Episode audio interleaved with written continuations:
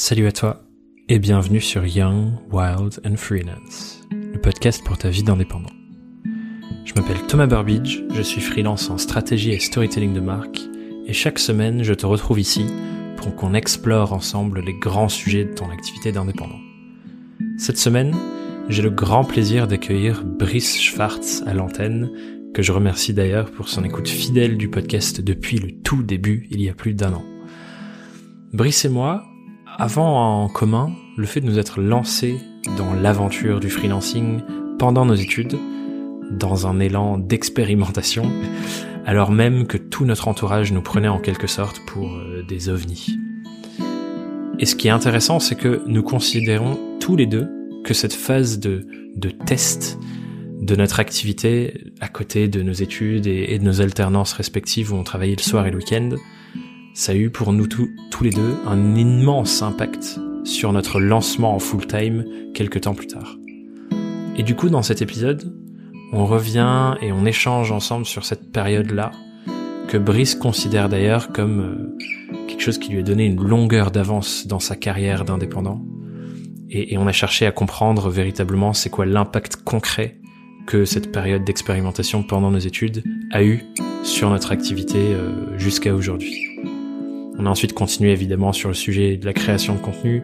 Euh, Brice et moi nous retrouvons là-dessus dans le fait de créer du contenu pour une audience. Et on est revenu du coup sur ce sujet du contenu selon une définition très terre à terre, je pense la plus terre à terre possible, et vous verrez de quoi je parle euh, dans l'épisode. Et à la fin, on aborde également le sujet du positionnement, où Brice nous partage les raisons derrière euh, sa prise de parole parfois tranchante, sur euh, la résistance écologique, qui est un sujet qui fait partie intégrante de son positionnement et auquel il tient beaucoup.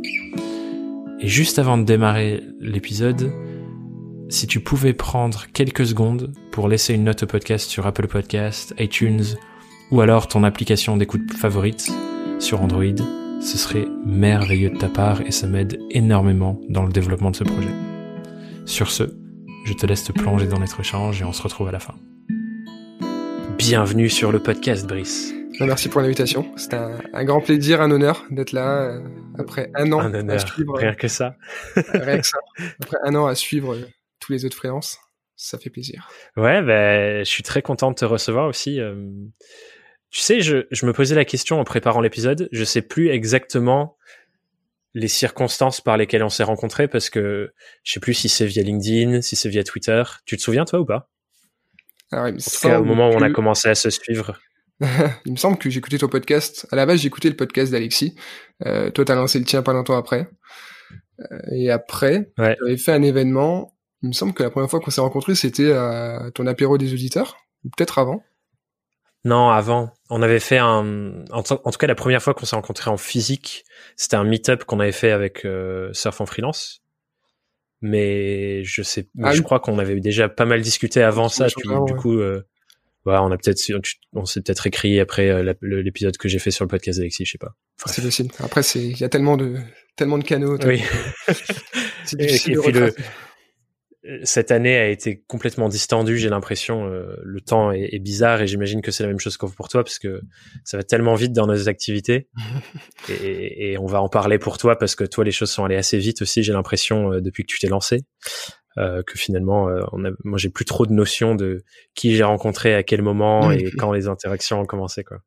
J'ai, j'ai cette mais du coup, je te propose, ouais, bah, je te propose qu'on rentre directement dedans avec la première question que tu connais. Ah. Euh, Brice, comment et surtout pourquoi est-ce que tu es devenu freelance? Ah là là, tellement de, tellement de raisons en fait. Euh, moi, je vais pas te répondre à la réponse classique. euh, C'était une évidence. Euh, si tu veux, en fait, je me suis un peu lancé euh, par hasard euh, il y a trois ans de ça, quand j'étais encore étudiant. Mhm. Honnêtement, j'avais aucune idée de ce que c'était le freelancing. Je savais pas exactement que c'était possible de vendre des compétences comme ça en étant indépendant, en étant euh, voilà, sans être un expert en fait, surtout. Euh, J'étais étudiant et euh, il me semble que j'ai vu passer une publicité Facebook euh, de d'une grande plateforme de freelancing euh, qui travaille beaucoup avec des étudiants à l'époque et qui a un peu changé son positionnement aujourd'hui, si tu si tu vois ce que je veux dire. je vois ce que tu veux dire. et du coup, donc j'étais, il me restait deux ans à faire à l'école. On arrivait à l'été, donc j'avais un peu de temps devant moi et je me suis dit tiens ça a l'air intéressant ben pourquoi pas tenter l'aventure en fait ça a l'air sympa ils ont l'air de vraiment euh, te t'accompagner en fait. Il y a beaucoup de contenu beaucoup de ressources qui t'aident à, à, devenir freelance toutes les démarches administratives parce que être freelance c'est aussi beaucoup d'administratif mais une fois que tu as passé les premières étapes c'est euh, c'est assez simple. Donc vraiment, je me suis formé un peu tout seul. J'ai lu beaucoup d'articles, beaucoup de beaucoup de ressources là-dessus.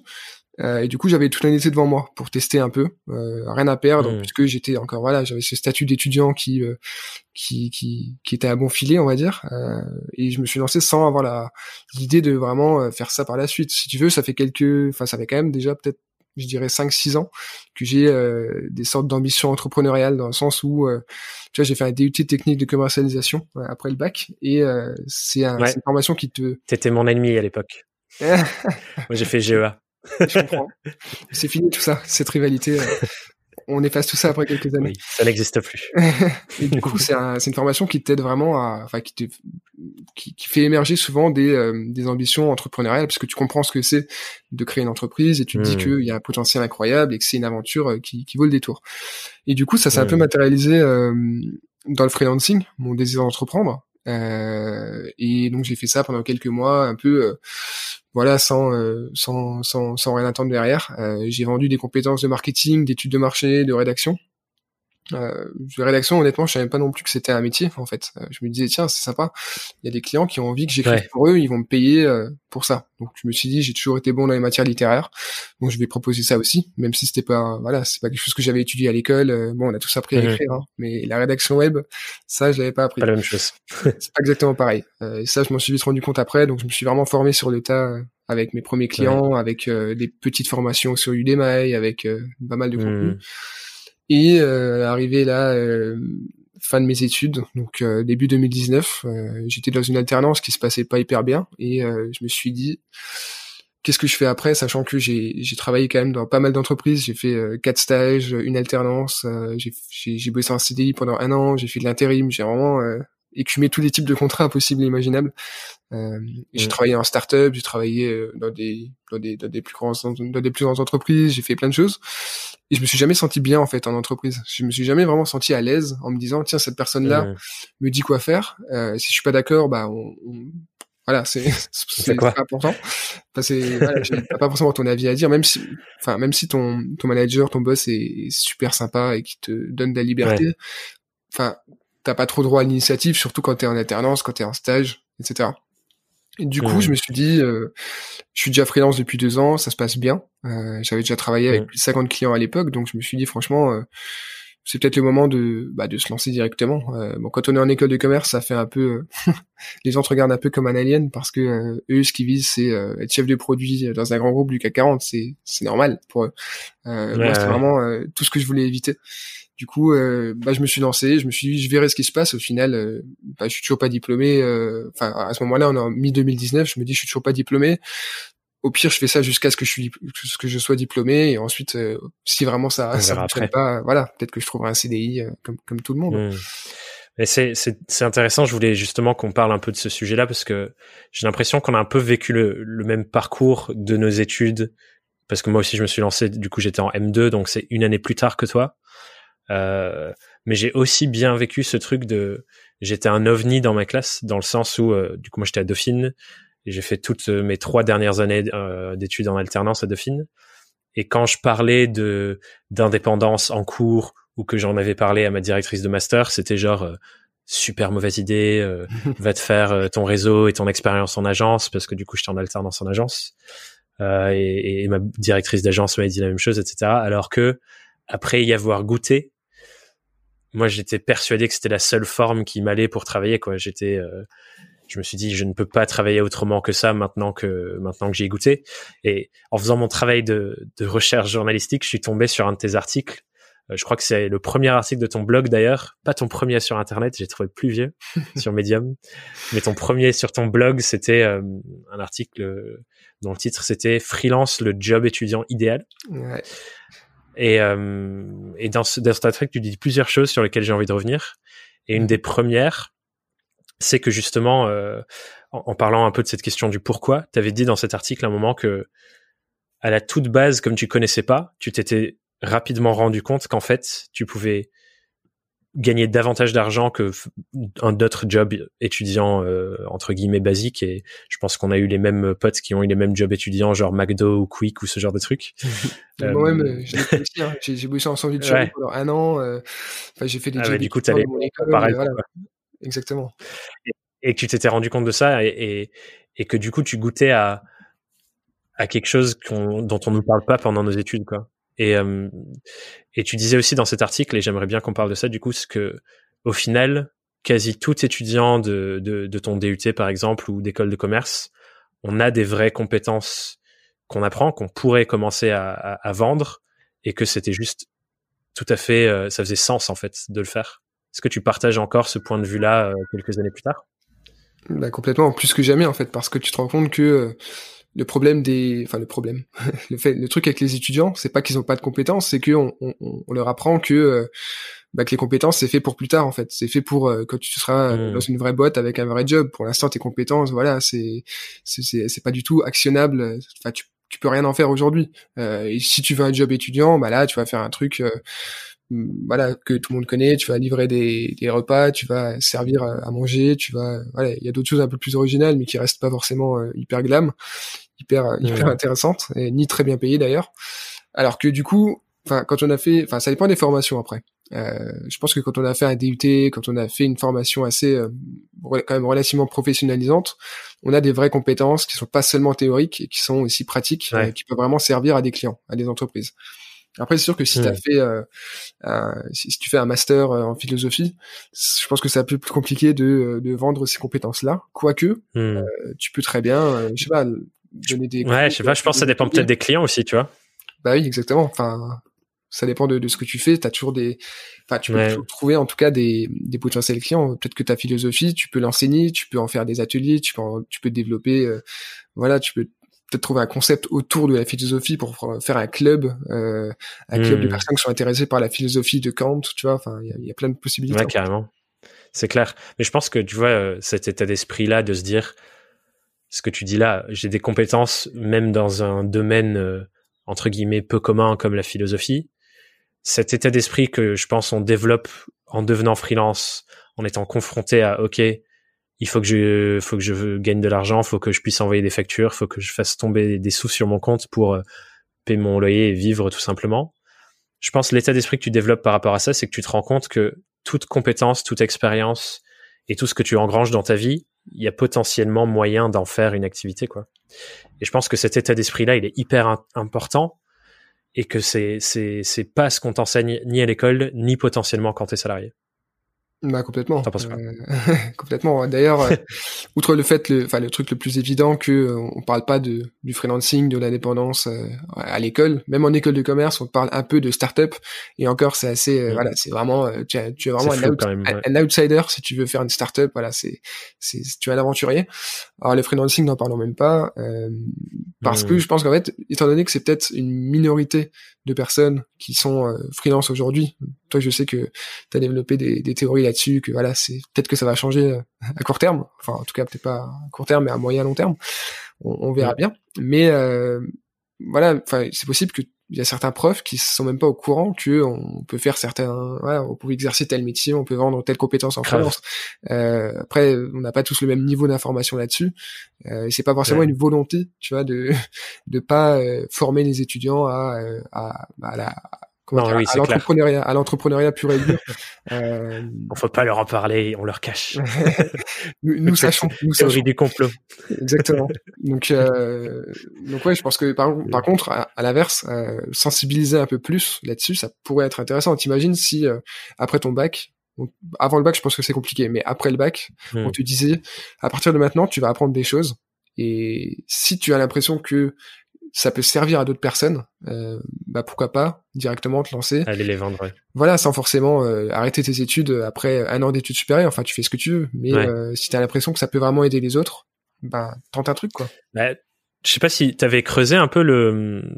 Bon, on va partir sur une divergente et je vais essayer de le garder court, mais t'avais, t'avais, tu t'étais plongé un peu dans le projet d'école que je porte là avec le collectif, les Ac Digital. Ouais, j'ai suivi ça. Ouais parce que du coup, euh, c'est exactement ça au final. Enfin, ce qu'on essaie de faire, c'est de se dire, comme quand, comme ce qu'on disait avant, les étudiants développent des compétences au fur et à mesure, et pour nous, devenir freelance, et c'est le sujet dont je voulais parler avec toi, c'est une, c'est une école à part entière. Ça te, ça te forme à fond. Et il y a une phrase euh, que toi t'avais dit dans un article qui est se lancer en freelance pendant ses études, ça donne une longueur d'avance. Et je partage à fond ton point de vue là-dessus.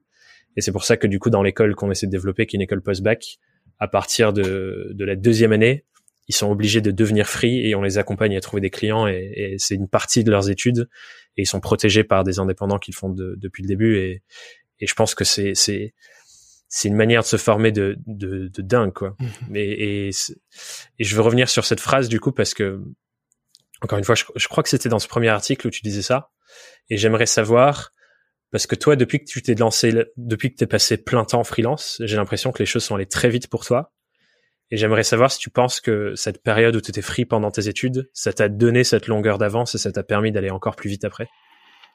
Mmh, Alors, surtout sur, euh, bah, surtout sur l'aspect euh, purement business, je pense. Euh, le fait que j'avais déjà travaillé avec, je te disais, environ 50 clients au moment où je me suis lancé à temps mmh. plein, le fait que du coup j'avais déjà, bah, j'avais déjà travaillé des heures et des heures et des heures, peut-être pas les fameuses 10 000 heures dont on parle parfois, mais en tout cas beaucoup d'heures sur bah, sur les compétences de content marketing, sur des sujets de copywriting, de, de stratégie de contenu, euh, même si j'étais quand même beaucoup beaucoup dans la rédaction auparavant, euh, bah, ça m'a donné confiance en moi aussi et ça m'a permis de me dire mmh. tiens maintenant je peux enfin je vais créer du contenu j'ai lancé mon site web un peu avant de me et mon blog un peu avant de me lancer vraiment à temps plein en freelance c'était en mars 2000, 2019 mmh.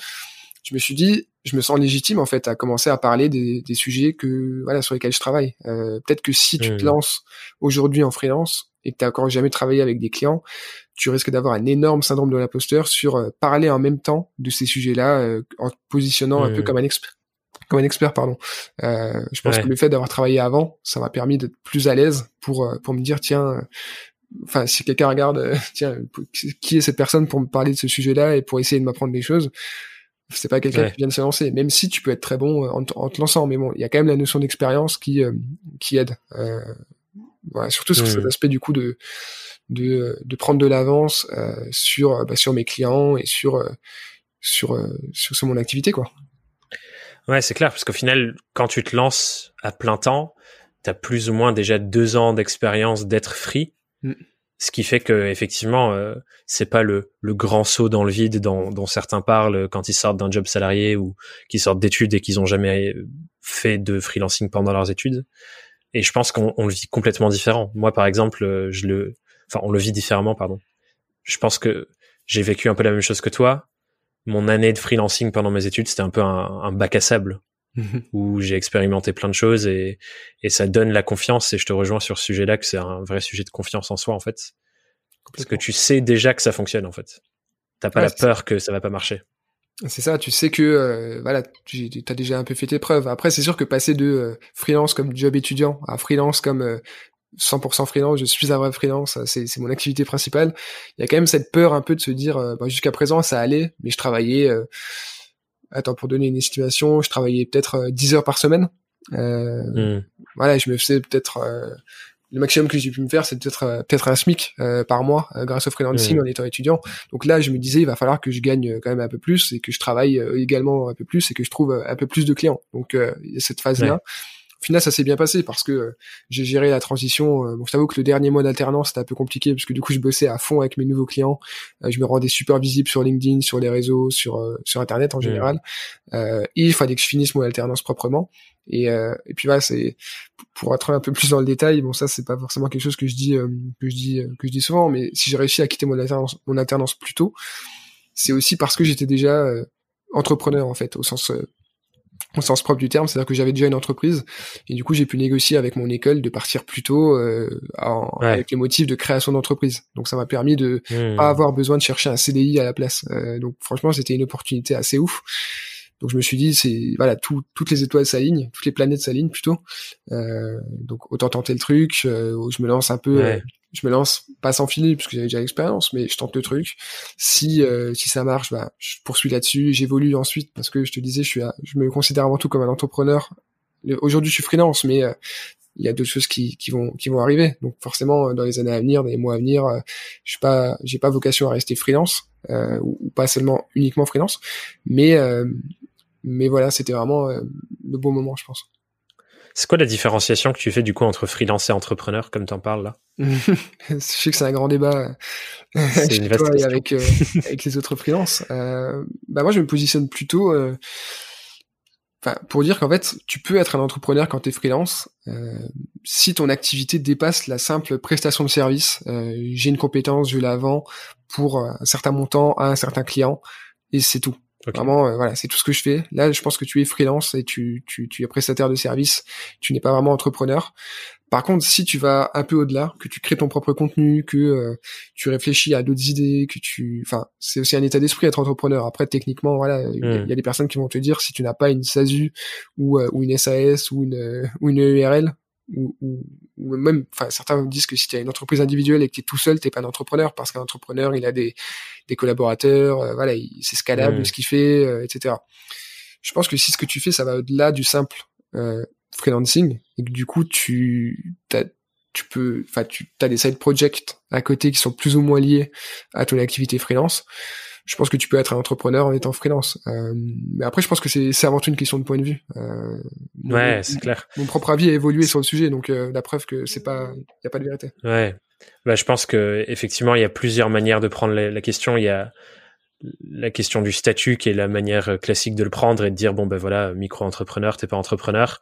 Ceci étant dit, c'est pas parce que t'es micro-entrepreneur que tu fais que du service. Mm. Mes parents, par exemple, à l'époque, ils, ils avaient une micro-entreprise et ce qu'ils faisaient, c'était euh, de la location saisonnière avec une, maison qu'ils louaient l'été, quoi.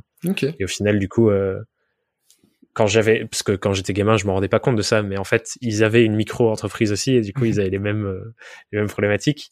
Du coup, il y a cette, cette manière-là. Moi, je vois aussi la manière, euh, bah, comme t'en parles, de qu'est-ce que tu concrètement tu fais. Est-ce que tu fais de la prestation de service individuelle comme ce qu'on appelle classiquement le freelancing ou, ou plutôt du produit ou plutôt euh, du contenu web, etc. Et il y a cette différenciation là, mais je pense que pour moi, c'est vraiment dans l'état d'esprit en fait que ça se trouve. La différence, c'est, je sais pas si tu avais vu passer, euh, participer, je crois, à un de, ces, webinaires à l'époque quand on les faisait avec Marie, mais moi, je, je parlais de différence entre le freelance intérimaire et le freelance entrepreneur. Et c'est vraiment dans est-ce que je construis un business pour aller chercher une typologie de clients en construisant des choses pour les, attirer, ce qui rentre dans la, la, réflexion que tu as toi euh, de content marketing, etc. Ou est-ce que je suis freelance, mais je fais que répondre à des annonces ou attendre qu'un client vienne me chercher et, et entre guillemets boucher les trous, c'est-à-dire répondre à des besoins quand on me les pose et, dire ok j'ai des compétences, je le fais. Et je pense que c'est pour moi c'est là où je fais la différence, c'est-à-dire que et, et c'est là où je vois aussi la précarité du freelancing. S'il doit avoir une précarité, c'est quand on est simplement le, le bras armé et l'extension de d'un client qui ne sait pas faire une tâche et qui vient chercher quelqu'un qui sait faire la tâche et ne lui apporte, ne lui accorde aucune autre légitimité que le fait de faire cette tâche. Et je pense que c'est là où il y a beaucoup de freelances qui le vivent mal d'ailleurs parce qu'ils peuvent pas avoir la prestation de conseil, peuvent pas mm. avoir la posture de j'accompagne euh, la boîte, mais c'est juste euh, on vient me chercher pour euh, pour faire une tâche et quand j'ai fini la tâche, bye quoi. Exact. je pense que c'est là où il y a la différence. Exact. Mais il y a aussi le fait, je sais qu'on en avait déjà parlé ensemble, c'est est-ce que tu fais par exemple, moi, est-ce que je fais de la, du content marketing ou est-ce que je fais euh, du fart Tu vois, c'est après ça dépend aussi du client. Est-ce qu'il va chercher quelqu'un qui va vraiment euh, devenir un vrai caméléon, qui va complètement s'adapter à, à, ce que lui cherche et qui va mm. devenir, qui va totalement s'effacer en fait sous sa sous sa création, on va dire ou est-ce qu'il cherche quelqu'un la personne voilà est-ce qu'il cherche quelqu'un euh, qui a un style enfin est-ce qu'il t'a découvert est-ce qu'il m'a découvert moi et qu'il a envie de travailler avec moi et pas seulement avec un content marketer avec un, hmm. avec un rédacteur euh, c'est voilà c'est une adéquation aussi entre ce que cherche le clair client et le et le freelance quoi ouais, une rencontre ouais. c'est vrai que c'est intéressant parce que du coup euh, ça, ça, pose plein de réflexions sur autre chose, genre est-ce que je me je me vends sous un nom de marque ou sous le, mon propre nom euh, tu vois, ça, ça me faisait penser, j'y pensais, je, je, sais plus, je sais plus pourquoi, mais j'y pensais hier. Je pensais à, tu sais, les gens qui font des sites web, genre, euh, community manager tour par exemple Mhm. .com et, Ouais. et qui, qui font des, des trucs comme ça. euh, Je crois, je crois qu'à l'époque, il y avait une réflexion SEO de référencement naturel derrière. Mais tu vois, je trouve ça tellement impersonnel de faire ça. Et, et moi, je me projette pas du tout dans, dans, dans cette réflexion. Mais du coup, c'est intéressant parce qu'il y a d'autres gens pour qui ça parle exactement et c'est ça qu'ils ont besoin. Donc, euh, c'est vrai qu'au final, euh, tout ça, c'est juste, euh, comme je le disais dans, la fin du, dernier podcast qui est sorti ce matin, c'est un point de rencontre entre un être humain qui a un besoin et un être humain qui, qui peut répondre à ce besoin et on avance ensemble, quoi. Bah c'est ça. Après ça c'est encore différent ce que tu, ce que tu dis je pense parce que euh, tu vois parfois des des bah, du coup c'est des marques mais qui ont un nom très euh, très SEO justement. Par exemple dans la rédaction il y a euh, bah, Lucie Rondelet qui est un peu une référence euh, dans dans le contenu. Euh, elle son site c'est euh, c'est- je crois que ça s'appelle formation rédaction web donc c'est totalement impersonnel. Ouais. Mais au niveau SEO euh, il y a pas mieux. Clairement euh, elle elle vend des formations Bah, en clair. rédaction web donc euh, c'est difficile d'être plus euh, plus exhaustif. Euh, après, tu vois, c'est vrai que c'est une vraie question, la question du euh, est-ce que tu te vends sous une marque ou sous ton propre nom? Euh, bah, moi, je suis parti du principe que je commence sous mon propre nom. C'est logique, personne me connaissait. Enfin, toujours pas grand monde qui me Mm. connaît, hein, mais bon, j'ai quand même réussi à, à générer une petite euh, une petite audience quand même. Euh, mais commencer sous mon propre nom, personal branding, marque personnelle, tout ça. Et ensuite, pour les autres projets qui, que je sortirais, euh, sortir des marques ou sortir euh, une marque quand je créerais une entreprise, une agence, quelque chose comme ça. Hmm. Euh, mais je pense que c'est important d'avoir au moins une marque personnelle et ensuite d'itérer Ouais. à côté. Euh, Il y a beaucoup de personnes, J'ai la même stratégie que toi. ça se voit. J'ai la même stratégie que toi. Et, bah, ma réflexion de base, c'est s'il y a une chose qui ne changera pas, à moins que on vive quelque chose de, de, de, de très difficile et qu'on ait envie de changer ce nom, n'y a pas grand chose qui nous poussera à changer notre notre nom, quoi. Et c'est le Mm. truc dont tu es propriétaire pour toute ta vie, donc euh, autant le conserver et faire en sorte que ça devienne quelque chose de fort. Exact. Euh, on a bien divagué, c'est cool, hein Cool, on a, on a sorti un peu du cadre. bah ouais, hein, comme ça. hein. Euh, Il y avait un autre truc que je voulais revenir sur euh, quelque chose qui, je pense, a caractérisé le fait que tu es allé aussi vite et que le freelancing pendant tes études t'a donné aussi beaucoup d'avance sur ce que tu fais aujourd'hui. Euh, et je pense qu'on en a déjà parlé encore. C'est euh, cette capacité à, à apprendre à apprendre. Mhm. Et tu t'en parles aussi dans un de tes articles où tu dis que en gros le début de ton activité c'était t'as bouffé des podcasts, t'as bouffé de la chaîne YouTube, t'as bouffé de l'article et, et tu t'es poussé à aller apprendre plein de trucs sur le web pour ça. Et j'aimerais savoir à quel point est-ce que selon toi cette capacité d'apprendre à apprendre et à aller creuser et à utiliser Google vraiment comme euh, un outil de formation, ça a eu un impact sur le développement de ton activité à l'époque et aujourd'hui aussi.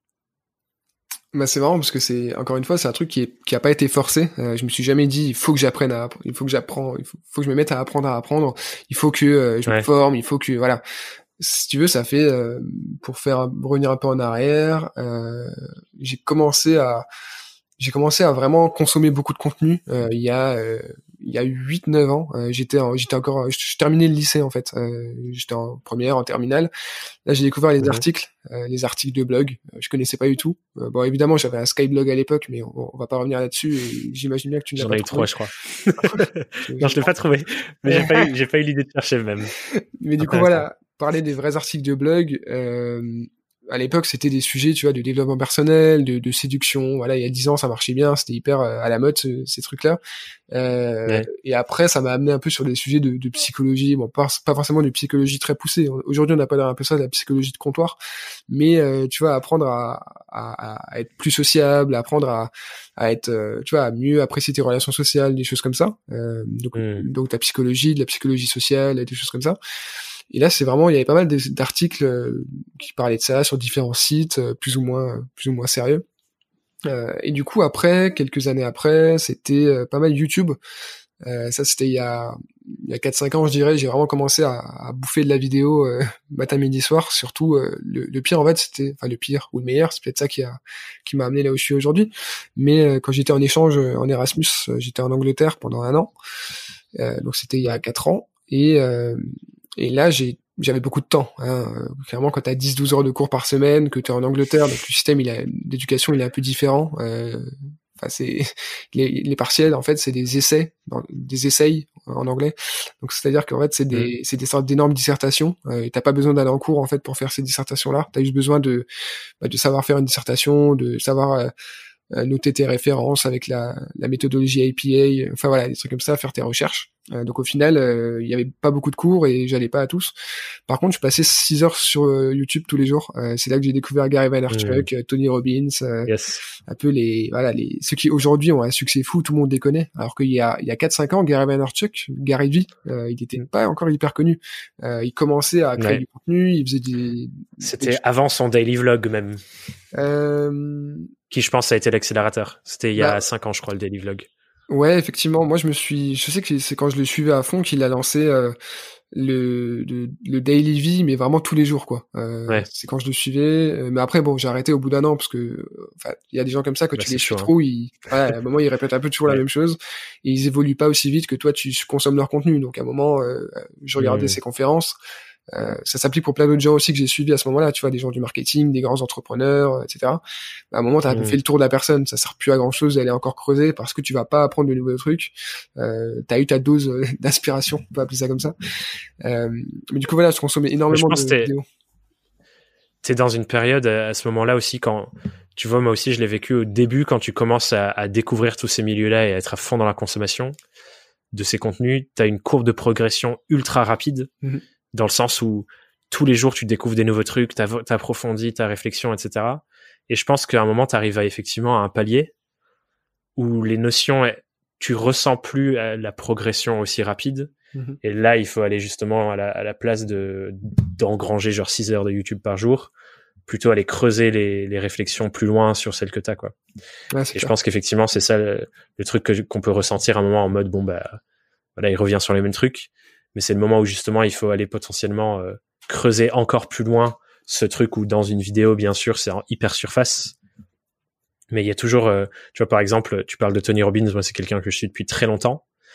Et, j'ai tellement écouté plusieurs fois même euh, des, des contenus de lui que j'ai dû lui écouter genre dix fois. Mhm. Et à chaque fois, ça creuse plus loin dans les choses et, et je trouve ça intéressant d'aller creuser, creuser, creuser, creuser. Une fois que tu as atteint ce palier de OK, maintenant euh, j'ai vu tellement de trucs qu'il faut euh, qu'il faut aller plus deep quoi. Bah c'est intéressant parce que je, je sais pas si tu as ressenti cette courbe aussi de je sais pas si c'est de ça dont tu parlais là mais bah il y a de ça aussi, euh, il y a de ça aussi. Après sur YouTube, tu peux aussi avoir accès à des contenus vraiment, tu vois, des vidéos de 2-3 heures hyper, ouais. tu vois, des conférences, des, des, des sortes de limite des, des, cours en ligne, quoi. C'est pas vraiment des MOOC, c'est pas des cours en ligne, mais c'est la valeur, elle est énorme. Euh, et du coup, quand je disais à, à mes potes euh, que, j'ai, que je passais euh, que je passais 6 heures par jour sur YouTube, ils me disaient mais tu regardes quoi? Tu regardes Cyprien? Enfin pour eux, YouTube c'était une plateforme de divertissement en fait, alors que quand tu creuses, enfin t'as vraiment des trucs, tu peux t'auto-former, tu peux, enfin sur tous les sujets que tu veux, tu peux devenir bon. Il y a des limites, je pense. Tu vas pas devenir médecin en te formant sur YouTube, on est d'accord. Mais en tout cas dans le freelancing, tu vois que ce soit du marketing, que ce soit de la rédaction, que ce soit peut-être même du dev. Je sais qu'il y a pas mal de, de, créateurs de contenu qui font du dev euh, assez poussé sur YouTube. Enfin, il y a plein, plein, plein de sujets à, à, à explorer là-dessus et le format vidéo, il est parfait parce que, enfin, si t'es sensible à ce format-là, je sais qu'il y a des personnes qui se sentent pas trop bien en regardant trop de vidéos parce qu'ils sont trop stimulés, en fait. Mais euh, le format vidéo, il est bien pour développer une pensée parce que tu as une vraie personne en face de toi, euh, que tu as l'audio, tu as la vidéo, tu as l'image, tu peux montrer des choses, tu peux voilà, tu as vraiment tout ça. Euh, donc ouais, YouTube, c'était vraiment euh, une étape de plus dans ma dans ma dans ma consommation de contenu. Donc je continue à lire des articles là, quand c'était intéressant. Là à ce moment-là, je commençais vraiment à être à fond dans l'entrepreneuriat, euh, l'entrepreneuriat euh, pur et dur. Euh, j'ai enfin tout ce qui était startup, ça commençait à aussi avoir pas mal de pas mal de d'engouement. Euh, mais du coup, vraiment tous les grands entrepreneurs français, américains, j'ai un peu fait le tour aussi. et après, pas longtemps après, peut-être peut-être un an après, c'était les podcasts. Euh, donc ça, c'était euh, ouais, il y a deux, trois ans, euh, peut-être un peu plus, que j'ai commencé vraiment à écouter beaucoup, beaucoup de podcasts. Avant, c'était assez. Euh, enfin, personne n'écoutait des podcasts. J'ai l'impression il y a il y a cinq ans, il y a cinq dix ans, c'était ouais, c'était à l'ancienne. voilà, c'était vraiment la niche de contenu quoi. Aujourd'hui, c'est aujourd'hui ça. J'ai j'ai vu, vu une stat l'autre fois, c'est que les, les podcasts touchent que moins de 10% des, des Français quand même, euh, et c'est surtout des CSP+, surtout féminins, et surtout dans les grandes villes. Donc c'est encore assez assez niche quoi. Mais mais du coup là, j'ai. Mais la vague commence. En tout cas sur. J'ai l'impression qu'on a un moment où, où l'offre va va, va augmenter. C'est-à-dire, je vois des podcasts qui se lancent quasi tous les jours et j'ai l'impression que c'est le truc de tous les freelances maintenant de lancer son podcast sur son sujet. Euh, et du coup, je pense qu'avec l'augmentation de l'offre, bah forcément, la demande va suivre parce qu'il y aura de plus en plus de sujets traités, ce sera de plus en plus discuté médiatiquement, etc. Et ça va, ça va entraîner le truc. Et du coup, je suis, je suis curieux dans, dans toute cette consommation de contenu. Qu'est-ce qui fait le switch à un moment dans ton esprit où tu te dis, OK, maintenant, je passe de consommateur de contenu, même si je sais que tu consommes encore du contenu aujourd'hui, et je me mets à en créer moi-même et je me mets à publier des choses et je me mets à prendre la parole. C'est quoi le switch qui s'est passé dans ta tête? Bah, ce switch-là, euh, il a mis euh, des années à s'activer en fait. C'est ça qui est. Ouais, bah, c'est pour ça. Qu'est-ce qui Est-ce que tu te souviens de la première fois où tu t'es dit OK, c'est maintenant go? Bah justement, en fait, j'ai tellement pensé pendant des années. Euh, moi, j'ai failli lancer une chaîne YouTube euh, il y a il y a il y a, il y a 7-8 ans. Moi, j'aurais pas parlé de la même chose. Hein. J'aurais plus parlé de, de dev perso et de euh, et de comment réaliser ses rêves, euh, des trucs si tu crois en toi, voilà, des trucs comme ça. mais j'avais j'avais envie de créer une chaîne YouTube. J'avais envie d'écrire depuis super longtemps. Et au final, la première, bah en fait, j'ai je créais du contenu plus ou moins dans, sur les réseaux sociaux en fait, sur mon compte Facebook. Voilà, je partageais des trucs bon c'était pas toujours hyper euh, hyper pertinent. J'avais souvent des, des, petits coups de gueule sur Facebook des choses comme ça euh, qui, qui au final m'apportaient pas grand chose de positif à part des gens qui étaient pas d'accord. Euh, après sur Twitter aussi un peu LinkedIn euh, LinkedIn j'ai vraiment commencé à l'utiliser de façon à, comment dire un peu maîtriser la bête on va dire il y a il y a quoi il y a peut-être deux ans. Avant ça bah c'était une CV tech en ligne tu vois j'avais mon CV parfois je publiais un truc mais ça zéro engagement. Je suis remonté à ton premier post LinkedIn ton tout premier, post LinkedIn, je suis allé chercher. Ah ouais, mais ça. C'était il y a trois ans. et c'était une citation de Brandon Burchard. C'était quoi? Et t'avais juste écrit. T'avais écrit This is success et c'était les cinq règles du succès de Brandon Burchard. Je m'en souviens pas du tout. J'ai beaucoup scrollé pour remonter quand même. Hein. Ah, je me suis fait chier. Bah, je publie tous les jours sur LinkedIn depuis presque un an, donc. Euh, bah, ouais, je sais. Il y, a, du, y a du post. Hein. Surtout que LinkedIn, quand tu scrolles un peu, ça commence à bugger. Euh, mais ouais, franchement. Euh, bah, j'ai mis longtemps. J'étais. bah, c'est toute une journée dessus. Euh, donc ouais, j'ai commencé là-dessus. Après, le jour où j'ai vraiment créé du contenu au sens où on l'entend euh, plus communément, bah, c'est quand j'ai créé mon premier article Medium, il me semble. Euh, il y a deux ans. Que j'ai aussi trouvé. Ah, ça, Alors attends. Il est... Oui, oui, mais. Euh... J'en ai parlé il y a pas très longtemps. Alors attends. Sur, euh... C'est vrai? Et puis où d'ailleurs Je me sou... je, je, l'avais dans mes notes, mais je le retrouve plus. Mais oui, je l'ai retrouvé. Je crois que j'ai une question dessus peut-être après. Ah, c'était vraiment euh, euh, à l'arrache quoi. C'était bah, justement, tu vois, tu parlais du, du déclic. C'était l'été 2018, je crois. J'étais assez. voilà, c'était. 2017, hein. Tes premiers, c'était 2017, je me souviens de la date. Oui, 2017, effectivement. Donc ça fait presque trois ans. Euh, et du coup, ouais, c'était, euh, j'avais envie d'écrire sur un sujet, donc j'ai pris un truc qui me passait par la tête et je me suis dit, Medium, c'est sympa, ça fait un moment que je lis des articles dessus. Bon, aujourd'hui un peu hmm. moins, mais à l'époque c'était plutôt sympa. Euh, du coup, je vais, je vais me lancer. J'ai fait cet article-là et euh, il me semble que c'était au moment où j'écoutais Nouvelle École, euh, tu sais le podcast d'Antoine Archer qui a un peu posé les bases du, du podcast Interview en France. Ouais. Ben, tu vois, ce podcast-là, il m'a pas mal ouvert euh, ouvert les yeux en fait. Il m'a débloqué sur pas mal de sujets parce que avant ça il y a pas grand monde qui parlait aussi ouvertement de euh, bah, de des débuts quand tu te lances dans l'entrepreneuriat dans la création. Mmh. euh, il a interviewé des artistes des gens que tu connaissais ou pas d'ailleurs et qui, qui, qui à un moment se sont lancés ont fait un truc différent. Et c'est aussi là où je me suis rendu compte que tu vois les gens qui les entrepreneurs les freelances les les artistes qu'ils aient beaucoup de succès ou pas qu'ils soient suivis par un million de personnes ou par 15 personnes ben on est tous pareils en fait. Euh, et on a tous, euh, tu vois, c'est pas parce que euh, tu as beaucoup de succès que tu vaux plus ou que tu as, t'es forcément hmm. beaucoup plus intelligent ou tu vois. En fait, au final, on est tous pareils, à peu près, hein, on est d'accord. Mais, enfin, enfin, tout le monde, tout le monde a pas forcément un talent, mais des choses à raconter, des choses à faire, euh, des, euh, des passions à partager, voilà. Et du coup, ça m'a pas mal ouvert les yeux là-dessus. Et je pense que c'est après avoir écouté ce podcast-là que, euh, bah, que j'ai, écrit ce premier article. Et au final, mmh, un truc que j'avais moi aussi, quoi. Bah c'est ça, moi aussi, je peux tenter le truc, voir ce qui se passe. Et je savais au final, parce que beaucoup de gens disaient ça déjà à l'époque, que la crainte d'avoir d'avoir plein de mauvais retours et que des gens qui se, qui se foutent de toi quand tu crées du contenu, bah, elle est complètement infondée parce que soit des gens, ils... je crois que c'est Antoine Archer justement qui disait ça, c'est que quand tu vas créer ton premier contenu, soit euh, personne va regarder ce que tu fais et ça va complètement passer inaperçu. Donc euh, tant pis, tu vois, c'est pas grave. Soit les gens vont t'encourager, ils vont être gentils et peut-être que peut-être même qu'ils vont apprécier. Et euh, les, mmh. les, les gros Donc haters, le risque il est minime. Voilà, le risque il est minime et les gros haters qui vont venir t'insulter parce que t'as parce que t'as écrit un article sur un sujet relativement pertinent, même si c'est un peu maladroit, ça existe pas ça. Sauf si t'as fait un truc vraiment scandaleux quoi. ouais. Mais il euh, Il y avait une autre question que je voulais te poser sur ce, toutes ces réflexions-là autour du contenu, parce que aujourd'hui, ça fait partie intégrante à la fois de ton fonctionnement, de comment tu trouves des clients, etc., mais aussi ce que tu vends à ces clients. Et, et la première phrase de ton site, c'est se démarquer entre parenthèses vraiment Mhm. sur le web avec le content marketing et le copywriting. Et en lisant euh, les différentes choses que tu partages sur ton site et, et dans ta proposition de valeur, d'ailleurs il y a ce mot-là et tu l'as dit le mot-clé tout à l'heure et c'est un truc qu'on revoit venir beaucoup. Et il y a un truc dont je voulais discuter avec toi, c'est qu'est-ce que ça veut dire justement ce mot valeur qu'on voit partout? Euh, Et tu le dis encore dans ton positionnement que on se doit d'apporter de la valeur et du sens et les clients suivront. Mhm. ça veut dire quoi du coup pour toi apporter de la valeur? Parce que je- tu dois partager ce point de vue qu'on le voit partout, mais euh, au final j'ai l'impression que pas grand monde sait ce que ça veut dire. Bah effectivement, quoi de plus galvaudé que euh, apporter de la valeur? Euh, C'est clair que C'est euh, la mode hein, d'apporter de la valeur. Enfin, en tout cas, de dire que tu veux apporter de la valeur. Euh, Je dirais que euh, c'est aller au-delà du comment dire du minimum syndical euh, et de comment dire du pra- du pratico-pratique en fait.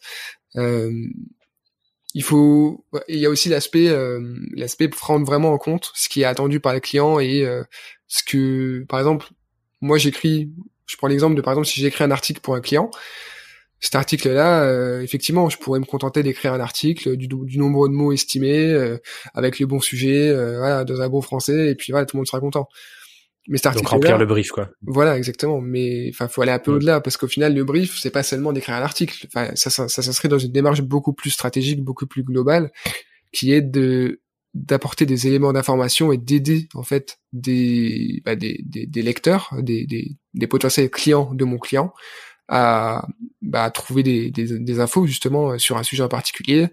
Ça, ça va ensuite. Le fait qu'ils vont lire cet article-là, le but c'est qu'ensuite ils, ils ils gagnent confiance en fait en la marque et qu'ils se disent que euh, Mm. bah, cette marque-là est crédible, elle est pertinente, elle peut m'aider, et que dans quelques mois, quelques peut-être même quelques semaines, quand si elles ont besoin d'un service qui est proche de cette marque-là, bah ils vont peut-être se dire tiens c'est vrai que fois j'avais lu un article sur sur les sites de, de cette marque, euh, bah c'était assez pertinent. Bon le, le process il est pas for- le processus mental il est pas aussi euh, aussi conscient que ça. Euh, souvent c'est un peu euh, Ouais. c'est un peu comme le top of mind, euh, enfin, des trucs très marketing. Au final, la, la, la notoriété, c'est pas forcément euh, très euh, très conscientisé. C'est souvent, euh, on, on connaît des marques, on sait pas pourquoi, on sait même pas d'où on les connaît ni pourquoi est-ce qu'on les a en tête. Mais elles sont là dans notre tête. Mais elles sont là et du coup, vu qu'elles sont là, on a envie de leur faire confiance. Et, et Ouais. du coup, je pense qu'apporter de la valeur, c'est réfléchir à quoi ça va servir ce que tu fais et essayer de le faire de la meilleure manière possible pour que, euh, Mm. bah, pour que il y ait satisfaction globale au final. Euh, c'est ce que j'essaie de faire avec mes clients, ce que j'essaie de faire avec mon propre contenu. Euh, mais c'est vrai que cette notion de valeur, euh, c'est important de redéfinir un peu parce que euh, tout le monde en parle. Bah ouais. Je pense effectivement, ça veut au bout d'un moment quand tout le monde en parle, si euh, si chacun a une propre version de la définition différente, euh, ça ça veut pas forcément dire la même chose. Du coup, ce que tu me dis là, c'est que pour toi, la valeur, c'est en gros quelle différence concrète ça fait dans la dans la vie de la personne en face. C'est-à-dire que toi, apporter de la valeur à, à moi, par exemple, ou à tes clients, c'est quelle différence concrète ça fait, ce que tu leur donnes, et quelle est la satisfaction qu'ils en retirent? C'est ça, c'est il y a la notion de résultat, euh, parce qu'au final, tout est tout est question de valeur. Euh, quand tu achètes quelque chose, un produit, un service, c'est parce que tu y vois une certaine valeur perçue. Euh, ça marche pour tout au final, euh, même un contenu gratuit, un article, un podcast, une vidéo, tu y recherches une certaine valeur, même si c'est gratuit. Euh, tu vas pas regarder quelque chose où, enfin, si t'as l'impression que ça va servir à rien et que la qualité elle est pas là. Euh, donc la valeur, c'est vraiment euh, quelque chose qui suscite euh, le- vraiment t'es content quoi d'avoir regardé ça parce que ça t'a aidé en fait euh, que ce soit professionnel personnel euh, peu importe Hmm. Et du coup, euh, ce que en, en y réfléchissant justement, on est, euh, ça m'a frappé quand j'ai quand j'ai lu ton truc et c'est une discussion que j'avais eue récemment euh, avec des potes sur ça. C'est au final quand on dit il faut apporter de la valeur, faut apporter, euh, faut, faut faut créer du contenu à forte valeur ajoutée, etc. Je pense qu'il y a pas mal de personnes pour qui lire ça, ça les aide pas parce qu'ils Mhm. savent pas comment faire concrètement, tu vois. C'est-à-dire Ouais, ok, il faut que j'apporte de la valeur.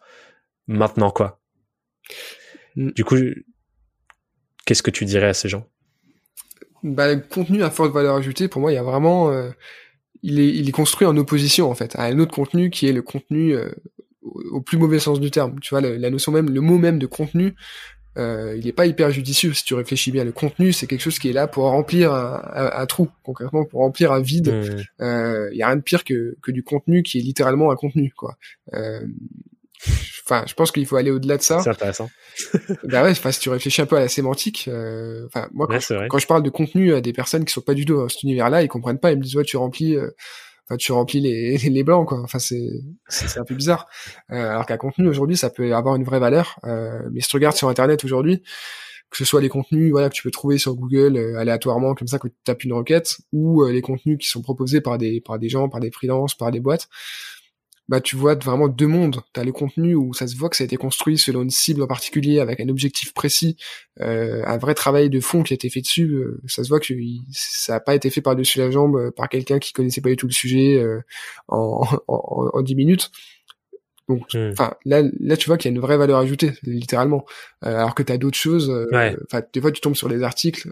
bon, aujourd'hui un peu moins parce que Google sanctionne les articles à faible valeur ajoutée surtout ceux qui sont euh, qui ont un taux de rebond élevé, qui ont une durée de lecture très basse, etc. Euh, tu vois les articles très SEO, euh, les articles vraiment surutilisés qu'on voyait bah, partout. C'est ce dont j'allais parler justement quand tu as 50 articles qui font 30 lignes à peine juste pour ranker sur les mots-clés quoi. Mm. c'est vrai que du coup j'ai l'impression qu'on sort un peu de ça et, et, un autre truc que moi je vois derrière cette notion de valeur c'est quand tu es l'émetteur, donc toi par exemple qui écris un article pour un client ou pour ton blog ou moi avec un, épisode de podcast, pour moi ce que c'est apporter de la valeur, c'est se mettre dans une posture où on a vraiment envie d'être au service de ceux qui vont consommer le contenu de l'autre côté. Mm-hmm. Et c'est-à-dire que tu pars toujours de cet élan de qu'est-ce que je peux faire, quelles questions que je peux poser, qu'est-ce que je peux écrire, qu'est-ce que je peux dire, qui va vraiment aider les gens en face à débloquer quelque chose, quoi. Plutôt que de le faire dans je fais ça pour avoir un ranking sur une requête dans Google ou pour euh, prendre la parole sur ce sujet, parler de moi, mais inverser le truc et faire ça pour l'autre avant, tu vois.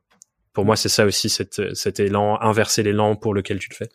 Bah ouais, c'est, c'est au centre du, du projet, tu vois. C'est comme l'entrepreneuriat. Si tu entreprends juste pour gagner de l'argent euh, ou pour des raisons qui sont secondaires, en fait, euh, au lieu de vouloir juste apporter une solution à un problème, bah c'est pas enfin il y a peu de chances que ça fonctionne bien quoi. Et quand tu freelance c'est pareil. Et surtout surtout surtout dans le contenu il y a enfin c'est là où ça s'illustre le plus euh, le plus directement quoi. Euh, t'as vraiment des contenus où t'as de la valeur et des contenus où t'as pas de valeur. Euh, tu lis un article où il y a de la valeur tu dis ah c'est vraiment enfin tout tout, tout, tout, tout va bien, tu vois. Enfin, l'article il est bien ranké du coup parce qu'il apporte de la valeur, il a un fort potentiel de conversion. Euh, voilà, il y a plein de plein de choses qui font que cet article-là va bien fonctionner alors qu'un contenu euh, vraiment euh, comme on pouvait en voir il y a quelques années euh, qui a juste pompé les meilleurs articles sur le sujet qui a un peu reformulé le tout et qui a mis plein de mots clés partout bah ça enfin ça c'est c'est horrible ouais, on le voit maintenant quoi. C'est clair. Oui c'est clair ça se voit. C'est clair. Ouais bah, je vois que le le, temps tourne et il y a un autre sujet dont je veux vraiment parler, donc je vais passer à la suite. Mais merci pour ton partage. Euh, j'espère que les auditeurs auront un peu plus de compréhension de ce que ça veut dire valeur. Et d'ailleurs, euh, si vous, vous avez, euh, vous qui nous écoutez, une autre définition, je suis curieux de la voir. N'hésitez pas à nous partager à, moi ou à Brice ce que vous, vous entendez par valeur ou valeur ajoutée. Mais le dernier truc dont je voulais parler avec toi avant de, de finaliser sur les questions de fin, c'est, on parlait tout à l'heure de est-ce que je fais du Brice Schwartz ou est-ce que je fais du, du content marketing puisqu'il faut faire du content marketing? Et toi, il y a un élément dans euh, ton positionnement depuis les derniers mois. En tout cas, je crois que c'est depuis l'été 2019 que tu as commencé à vraiment l'assumer et le porter haut et fort. C'est un truc que tu mets dans ton positionnement qui est cette notion de résistance écologique. et ton premier article sur le sujet, il date du coup de l'été 2019. Et moi, je suis curieux de savoir là, pourquoi est-ce que tu t'es décidé à intégrer ça dans, dans ta prise de parole et dans ton positionnement? Et pourquoi tu l'as pas fait avant? Et qu'est-ce qui a changé? Et qu'est-ce qui a emmené ça en fait? Je savais que tu me posé cette question. C'est, vraiment le truc, euh, le truc qui dénote un ça peu. Ça te caractérise donc évidemment. Hein. C'est, c'est vraiment un aspect perso que j'essaie de, de faire passer dans mon activité pro pour revenir un peu là-dessus, euh, bah, pour les, enfin, les personnes qui me suivent un peu de ça, mes potes, euh, les gens qui me suivent, euh, mon, ma petite audience, etc. Je suis quelqu'un d'engagé euh, au sens écologique parce que c'est c'est un sujet qui m'intéresse au plus haut point parce que pour moi il n'y a pas de plus grande cause que la cause écologique au sens large tu vois la sauvegarde du vivant euh, lutter contre l'effondrement qui, qui, qui arrive l'extraction de masse voilà on va pas forcément casser l'ambiance mais euh, disons qu'on est un peu euh, voilà quand la quand la crise du coronavirus sera passée on aura une autre beaucoup beaucoup beaucoup plus grosse qui va qui va arriver et ça il faut en avoir conscience et moi mon but c'est de sensibiliser à ça pas forcément juste pour casser l'ambiance, pour être le rabat-joie de service et pour dire euh, bon, euh, faut arrêter de faire n'importe quoi maintenant. Euh, regardez, euh, ça c'est pas bien, ça c'est pas bien, ça c'est pas bien. Par contre, faut faire ça. Sinon, il va vous arriver ça. Ça marche pas comme ça en fait. C'est pas comme ça que tu convaincs les gens. par contre, sensibiliser, faire de la pédagogie sans forcément te poser en, en, en dictateur vert et en, en culpabilisant les gens, ça, ça peut fonctionner. Et du coup, mon but, c'est euh, bah, d'utiliser ma l'audience que j'ai à ma à, ma petite échelle pour euh, pour passer ce message-là. Euh, je, sais pas si tu as remarqué, mais dans mes articles, mmh. dans mes newsletters, etc., quand je parle d'écologie et de résistance écologique parce que ça englobe, plus le combat global et pas seulement les petits gestes, euh, état de la lumière, euh, consommer moins en voiture. C'est dans cette douche. Euh. Voilà, je suis un peu, en, je lutte un peu contre ces petits gestes qui, qui sont très largement insuffisants. Il faut voir plus la chose comme un comme un combat global euh, qui voilà c'est vraiment quelque chose de, de macro quoi euh, tu t'en rends pas enfin tout le monde se rend pas forcément compte que prendre l'avion euh, ça pollue mmh. enfin prendre l'avion une fois sur un trajet de 10 heures ça pollue plus que rouler en voiture pendant un an euh, on n'a pas mmh. ces échelles là tous dans la tête pas encore en tout cas et et du coup j'essaie vraiment de, de faire passer ces messages là en, en partageant des ressources en citant des gens en, en mentionnant des, mmh. des, des, gens qui, qui étudient le sujet il y a pas mal de petits collectifs du type l'affaire du siècle, on est prêt, euh, voilà des pas mal des, des, personnes présentes sur YouTube euh, et ailleurs sur Internet euh, qui créent beaucoup de contenu autour du sujet et qui, qui sont très très documentés en fait parce qu'ils citent des vrais chiffres mais ces chiffres-là ils suffisent pas au final à, faire prendre conscience aux gens de au, grand, au, grand, public je veux dire de la situation ouais. et du coup je me dis bah si moi je peux intégrer ça un peu dans mon bah, dans mon dans ma communication dans ma dans mon contenu justement bah ça peut avoir un effet positif après je t'avoue que que si je regarde l'audience, enfin je regarde souvent l'audience de mes de mes contenus, euh, clairement c'est pas ce sujet-là qui passionne le plus les foules. Euh, en même temps, les gens me suivent pas pour ça. Euh, moi, c'est plutôt des freelances, des gens du marketing de contenu, des gens de la com euh, qui me suivent. Donc s'ils me suivent, c'est plutôt pour euh, pour les fois où je parle de freelancing, pour, content marketing, copywriting, et après j'ajoute ça. C'est quoi ta vision du coup avec ça? Pardon. C'est quoi ta vision du coup avec ça? Tu tu veux l'emmener où? Tu vois si tu te projettes dans le long terme comment tu joues sur l'équilibre entre les deux euh, Enfin, ouais, tu te projettes comment avec ces deux sujets-là justement? Bah, en fait, justement, tout est tout est un peu planifié d'une manière, euh, comment dire, une manière assez, euh, c'est un peu une esquisse dans mon dans mon esprit, on va dire, mais je sais où je vais. Hein, ça, ça fait ça fait longtemps en fait que j'ai envie de créer un grand projet autour de pas de l'écologie, parce qu'au final, ça, il y a, y, a, y a de très belles petites startups qui font ça bien, des plus grosses boîtes qui s'y mettent vraiment. on va vraiment au-delà du greenwashing, mmh et ça, ça fait vraiment plaisir à voir mais j'ai envie de créer quelque chose en fait qui serait euh, associer des compétences de personnes, euh, d'experts, notamment dans le, enfin surtout dans le content marketing, qui serait au service d'une euh, d'une seule typologie de clients et ce serait les, les, les, vrais acteurs à impact. Donc ça inclut les ONG, les ESS, l'économie sociale et solidaire, euh, les Tech for Good, vraiment tous ceux qui sont vraiment engagés. Pas au final aujourd'hui si tu regardes un peu la communication, des, des, entreprises, tout le monde est engagé en fait. Tout le monde fait des efforts, tout le monde est RSE, tout le monde a conscience de ce qui se passe et tout le monde veut améliorer les choses, mais au final, dans les faits, euh, tu as une mm. extrême minorité qui agit vraiment. Et du coup, mon but, ce serait de créer une sorte d'agence ou de collectif ou de, ou de boîte euh, pour réunir un peu des gens comme ça, euh, qui seraient un peu câblés sur, pareil, donc très content marketing et très résistance écologique, et d'aller plus loin. Mais ça, c'est un projet plutôt moyen terme, on va dire. Donc c'est pas c'est pas pour tout de suite tout de suite, mais euh, c'est vers là que je veux aller. Hein. Euh, S'il y a des personnes qui me suivaient, qui voyaient que je parlais de ces sujets-là et qui savaient pas que c'était ça le grand projet derrière, même si j'en ai déjà un peu parlé, il me semble. Bah en tout cas voilà maintenant euh, maintenant vous savez tout. Mais c'est pour pas non plus marquer une et du coup c'est trop trop brute pardon. Trop. Les jours où je lancerai ça, parce que si tu change du tout au tout du jour au lendemain et je vais dire tiens il s'est découvert une conscience écologique euh, hier soir euh, ça fait un peu bizarre alors que là ça le but c'est de c'est toujours de glisser ça un peu euh, sous la porte ce sujet là tu, tu, prépares petit à petit quoi bah c'est ça parce qu'au final c'est un sujet qui voilà on a la enfin l'avantage c'est que c'est un sujet qui est de plus en plus populaire. Hein. On en parle de plus en plus. Il y a moins de tabous autour de ça. il y a encore 5-10 ans, l'écologie c'était un truc de bobo ou alors de, de hippie. voilà, un peu un peu euh, un peu marginaux on va dire. Euh, aujourd'hui les gens ont plus conscience de ça et tout le monde se dit au moins un peu engagé euh, ce qui n'était pas forcément le cas on fait tous des efforts et là le but ce serait vraiment d'aller plus loin pour avoir un vrai impact au final. On parle beaucoup d'impact partout presque autant que de valeur d'ailleurs. Mais l'impact c'est une notion qui mérite enfin quand tu regardes ce qui se passe dans le dans l'entrepreneuriat impact les acteurs du changement et tous ces acteurs là les make sense les tickets for change les enfin il y a, y a, des incubateurs pour pour acteurs engagés. Enfin il y a vraiment beaucoup beaucoup de de mouvements là-dessus. Il y a des fonds d'investissement mm. aussi, des fonds verts qui investissent que dans les startups à impact positif. vraiment, c'est l'écosystème, il, est en pleine construction et je pense que bientôt ce sera le moment de bah, d'y apporter ma, ma contribution. Mm. Je pense qu'effectivement, c'est un sujet euh, qui intéresse forcément de plus en plus les freelances et les indépendants aussi parce que pour beaucoup de gens dans, dans cette volonté de se lancer et de, de passer à son compte et il y a cette question de choix et de sélection des projets pour lesquels on travaille et de ses clients aussi derrière. Mm.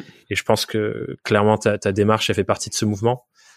Et, et je pense que la, une des raisons pour laquelle je, peux, je voulais te poser cette question, c'est aussi pour qu'on parle de trop souvent cette peur qu'on peut avoir de prendre la parole sur des choses qu'on juge être perso et pas mm. pro, et de pas les intégrer dans notre manière de nous positionner, de prendre la parole quand on est free. Et toi, tu le fais avec ce sujet. Et d'ailleurs, euh, je suis curieux de savoir, parce que parfois, notamment sur Twitter, tu es assez véhément dessus. Est-ce que tu as déjà eu... Il faut pas que les gens me suivent. Des, des retours... ouais, parce que es assez tranchant. Hein. Il faut... ça, ça, me fait rire à le voir. Ben ouais.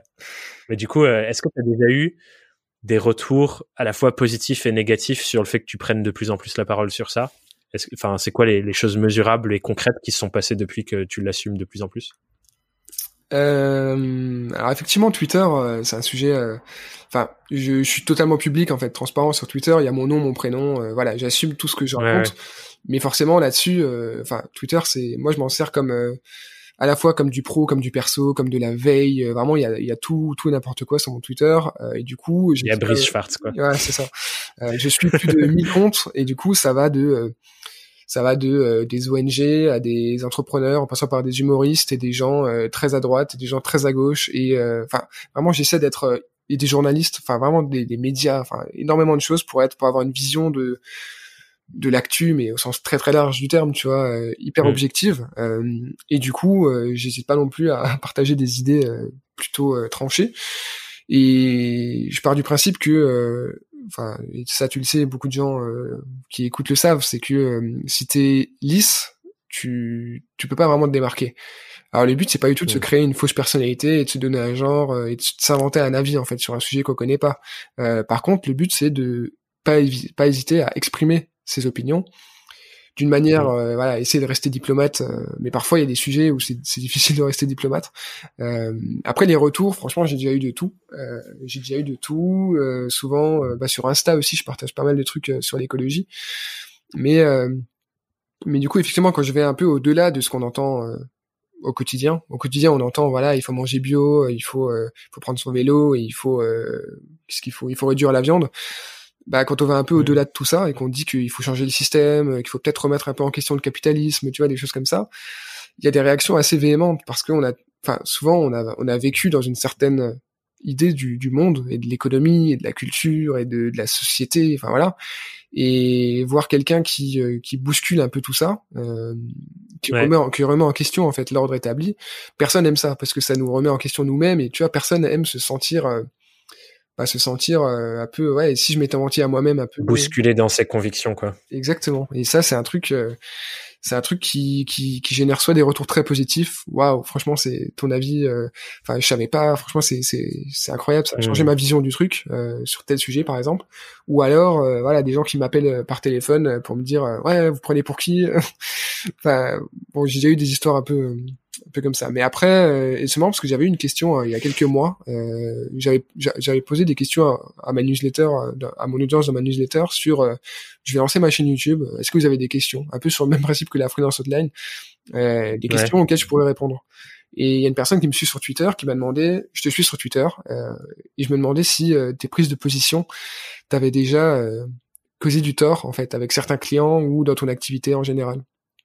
Donc j'ai pas encore Mhm. répondu à cette question, Euh, mais honnêtement, je dirais, je dirais non parce que euh, mes clients euh, m'ont jamais fait la moindre réflexion là-dessus. Au contraire, ça, ça a parfois peut-être, euh, tu vois, ça permet de me positionner comme quelqu'un d'engagé. Et aujourd'hui, c'est quelque chose qui est Mhm. recherché par certaines entreprises, surtout les plus les plus engagées elles-mêmes. Ouais. Et je pense que ça peut renforcer les liens avec, euh, encore une fois, ce truc, quand tu prends la parole sur tes convictions, soit effectivement ça repousse de manière véhémente certaines personnes et si elles prennent le temps de venir te, te, te entre guillemets, te faire chier sur le sujet, bah, c'est presque triste pour elles qu'elles aient pas mieux, fait- mieux à faire que ça. Mais avec ceux qui sont d'accord, ça crée des liens encore plus forts et, et les gens qui partagent tes convictions, au final, c'est potentiellement les gens avec qui tu as envie de travailler. J'ai noté par exemple euh, sur ton LinkedIn, il y a l'avis d'un certain Maxence, Ouais. euh, qu'on salue s'il écoute. euh, et son titre LinkedIn à lui, c'est J'aide les écolos à se lancer dans l'entrepreneuriat. Donc, c'était un, un client à toi, c'est ça? C'est un client, c'est un, un partenaire, c'est- c'est un Partenaire, pote, euh, c'est ouais. presque un pote parce qu'on parle quand même régulièrement et euh, Bah c'est voilà. quelqu'un qui est hyper engagé Preuve en est, quoi. et qui hésite pas du tout à, à l'affirmer aussi. Donc euh, Maxence Fourneau, Ouais, euh, donc, si tu nous écoutes, mais il y a d'autres personnes comme ça aussi, euh, plus ou moins engagées aussi, euh, mais on voit de plus en plus de freelances qui se disent euh, à impact positif euh, pour les marques engagées. Mm. euh, voilà, on en connaît tous euh, pas mal. euh, et après, ça, chacun place le curseur à, à différents niveaux. Euh, mais en tout cas, il y a, y a moins, même sur LinkedIn, même sur LinkedIn, qui est quand même un endroit assez euh, de moins en moins, mais qui à l'époque pro, quoi. voilà, assez Enfin, euh, pro dans le mauvais sens du entre terme. guillemets, col blanc, quoi. Un peu euh, un peu corpo euh, voilà un peu un peu chiant Ouais. aussi euh, on Corpo, on n'hésite plus forcément à, à s'exprimer sur des opinions bon for- forcément euh, ça devient un peu Facebook parfois et ça c'est c'est c'est un peu c'est pas forcément ce qu'on veut hein. on veut pas que LinkedIn devienne Facebook euh, mais enfin le fait qu'on puisse s'exprimer comme ça sur des sujets bah, aussi tranchés que les- la résistance écologique euh, et que il y a des gens qui me Mm. disent mais au contraire je pense que c'est le bon endroit pour en parler parce que bah, il y a des personnes qui peuvent agir parce qu'elles ont des des des, des Ouais. jobs des, Des moyens. des moyens, des responsabilités. Euh, c'est peut-être justement le meilleur endroit. Mais après, clairement, l'engagement, euh, le, le taux d'engagement, n'est pas du tout le même quand je parle d'écologie ou quand je parle de, euh, Mm. de freelancing. Freelancing, il y a un engagement de fou Ouais. là-dessus, quoi. Ça va être super intéressant du coup de suivre l'évolution de comment tu lis tout ça ensemble. J'ai hâte de voir comment tu donnes vie à ça quoi. Moi aussi, j'ai hâte de voir ça. J'imagine que toi aussi. On va arriver du coup sur les questions rituelles de, de fin de podcast. Yes. Et la première, euh, je suis assez curieux d'ailleurs de ta réponse à cette première parce que je, je ne sais pas s'il y en a eu. Euh, mais la première question c'est quelle est la pire galère que tu as vécue dans ton activité de free et comment tu as fait pour la surmonter? Ah là là, ces questions typiques, au final, euh, qu'on on- qu'on connaît tous, mais qu'on ne prépare pas, n'est-ce pas? Euh, En fait, j'ai pas. Tu vois, c'est ça fait un peu allusion à, à un concept dont je parlais récemment sur sur LinkedIn, sur Medium, etc. J'en avais parlé avec des gens. Euh, c'est la fameuse culture de l'échec. Euh, on a un peu l'impression en ce moment, un peu, ça, c'est une culture un peu inspirée des, des États-Unis, qu'il faut avoir échoué pour réussir. Mais Je me souviens de ton poste. voilà, même si échouer, c'est c'est un bien grand mot, réussir, c'est un bien grand mot également.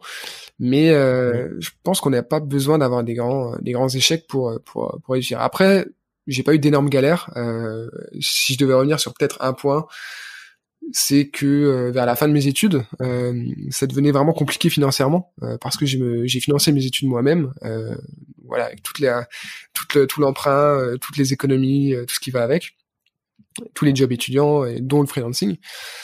Et il y a un moment quand même où je me disais que là, ça devient vraiment compliqué. Euh, donc à un moment, vraiment, c'est le freelancing qui m'a sauvé. Clairement, euh, je bossais tous les soirs et tous les week-ends pour des clients parce que ça me permettait ensuite de payer mon loyer, notamment quand j'étais à Paris en stage euh, dans une start-up qui me payait au final la gratification de stage était inférieure au montant de mon loyer. Donc voilà, techniquement, euh, t'as pas besoin d'être très bon en maths pour comprendre que c'est voilà, c'est pas, pas dingue. Heureusement, je gagnais euh, plus en freelance à ce moment-là que je gagnais euh, dans ma start-up en, en stage. Donc euh, heureusement. Hmm. Mais à un moment, c'est quand même dur euh, psychologiquement euh, quand t'es obligé de bosser, de bosser, de bosser, et de te dire, surtout au début, quoi. Je bossais beaucoup via des plateformes euh, et c'était pas forcément facile de gagner beaucoup d'argent en travaillant très peu. c'est facile pour personne ça, mais à ce moment-là, c'était vraiment Ouais. compliqué. Je, trouve, je pouvais travailler que le soir et le week-end. Euh, donc financièrement, quand c'est compliqué, ça, ça joue psychologiquement et tu te sens pas forcément très bien et tu te sens un peu coincé, quoi. Et puis il Mm. y il y avait cet engagement parce que je m'étais engagé à à faire ses études en école de commerce. J'avais j'avais toute toute cette responsabilité. Euh, donc fallait que j'aille au bout. Fallait que j'aille au bout, peu importe le moyen. Euh, donc j'ai pas été jusqu'à vendre des choses illicites, hein, même si ça reste une solution envisagée par certains. Euh, moi j'ai préféré vraiment mettre les bouchées doubles sur le freelancing et me dire euh, bon c'est pas grave si je sors pas trop le soir et le week-end et que je vais pas boire des pintes avec les collègues le soir avec c'est pas grave au final je, je, vais rencontrer des gens cool plus tard aussi donc là aujourd'hui ce dont j'ai mmh. besoin pour finir mes études c'est d'argent donc je me suis dit c'est pas grave si je bosse beaucoup et que je laisse un peu le reste de ma vie sociale euh, de côté. Au final, ça s'est bien passé puisque bah, j'ai pas eu de gros soucis euh, par la suite et puis euh, bah, maintenant ça va bien. Donc je pense que c'était des sacrifices à faire à, un moment donné pour pour arriver plus loin. Donc disons que la galère financière, je pense que c'est un sujet encore assez tabou hein, en France. On, on, commence à en parler. on commence à en parler, pardon. mais ça reste on, ne sait pas en fait combien gagne qui. Euh, c'est pas parce que tu as entendu quelqu'un dans un podcast mmh. qu'il est forcément euh, mmh. euh, Enfin, faut aller un peu. C'est clair. On sait pas. Hein. Il y a des gens qui que tu ne vois pas du tout, qui communiquent jamais, qui gagnent très mal leur vie. Mmh. Et à l'inverse, il y a des personnes qui sont très visibles, des freelances par exemple, euh, qui ont souvent des galères. Euh, voilà, parce que avec les clients, ouais. ça va, ça vient. C'est hyper intéressant. Hein. Voilà. c'est hyper intéressant ce sujet parce que effectivement, je pense que pour nous deux, par exemple, en créant du contenu, en ayant une newsletter, des gens qui nous suivent tous les jours, etc., ça crée une perception autour de nous de ce qu'on peut appeler entre guillemets la réussite et, tout le monde peut se projeter sur euh, des montants pharaoniques qu'on peut gagner, etc., etc. Mais du coup, j'imagine que tu es dans la même situation que moi. Je rembourse, je rembourse encore mon prêt étudiant, quoi. Bah, que pareil, moi aussi, j'ai pris un prêt étudiant pour financer mes études, pour financer le fait de pouvoir aller à Paris et bosser. Quand j'étais étudiant, pardon, quand j'étais étudiant, en plus, je gérais super mal mon argent, j'ai tout flingué trop rapidement. Donc, je, le freelancing pour moi aussi, c'était une manière de, de gagner des sous pour euh, pour continuer d'être bien, quoi. Je savais pas que c'est. Euh, c'est vrai qu'on a.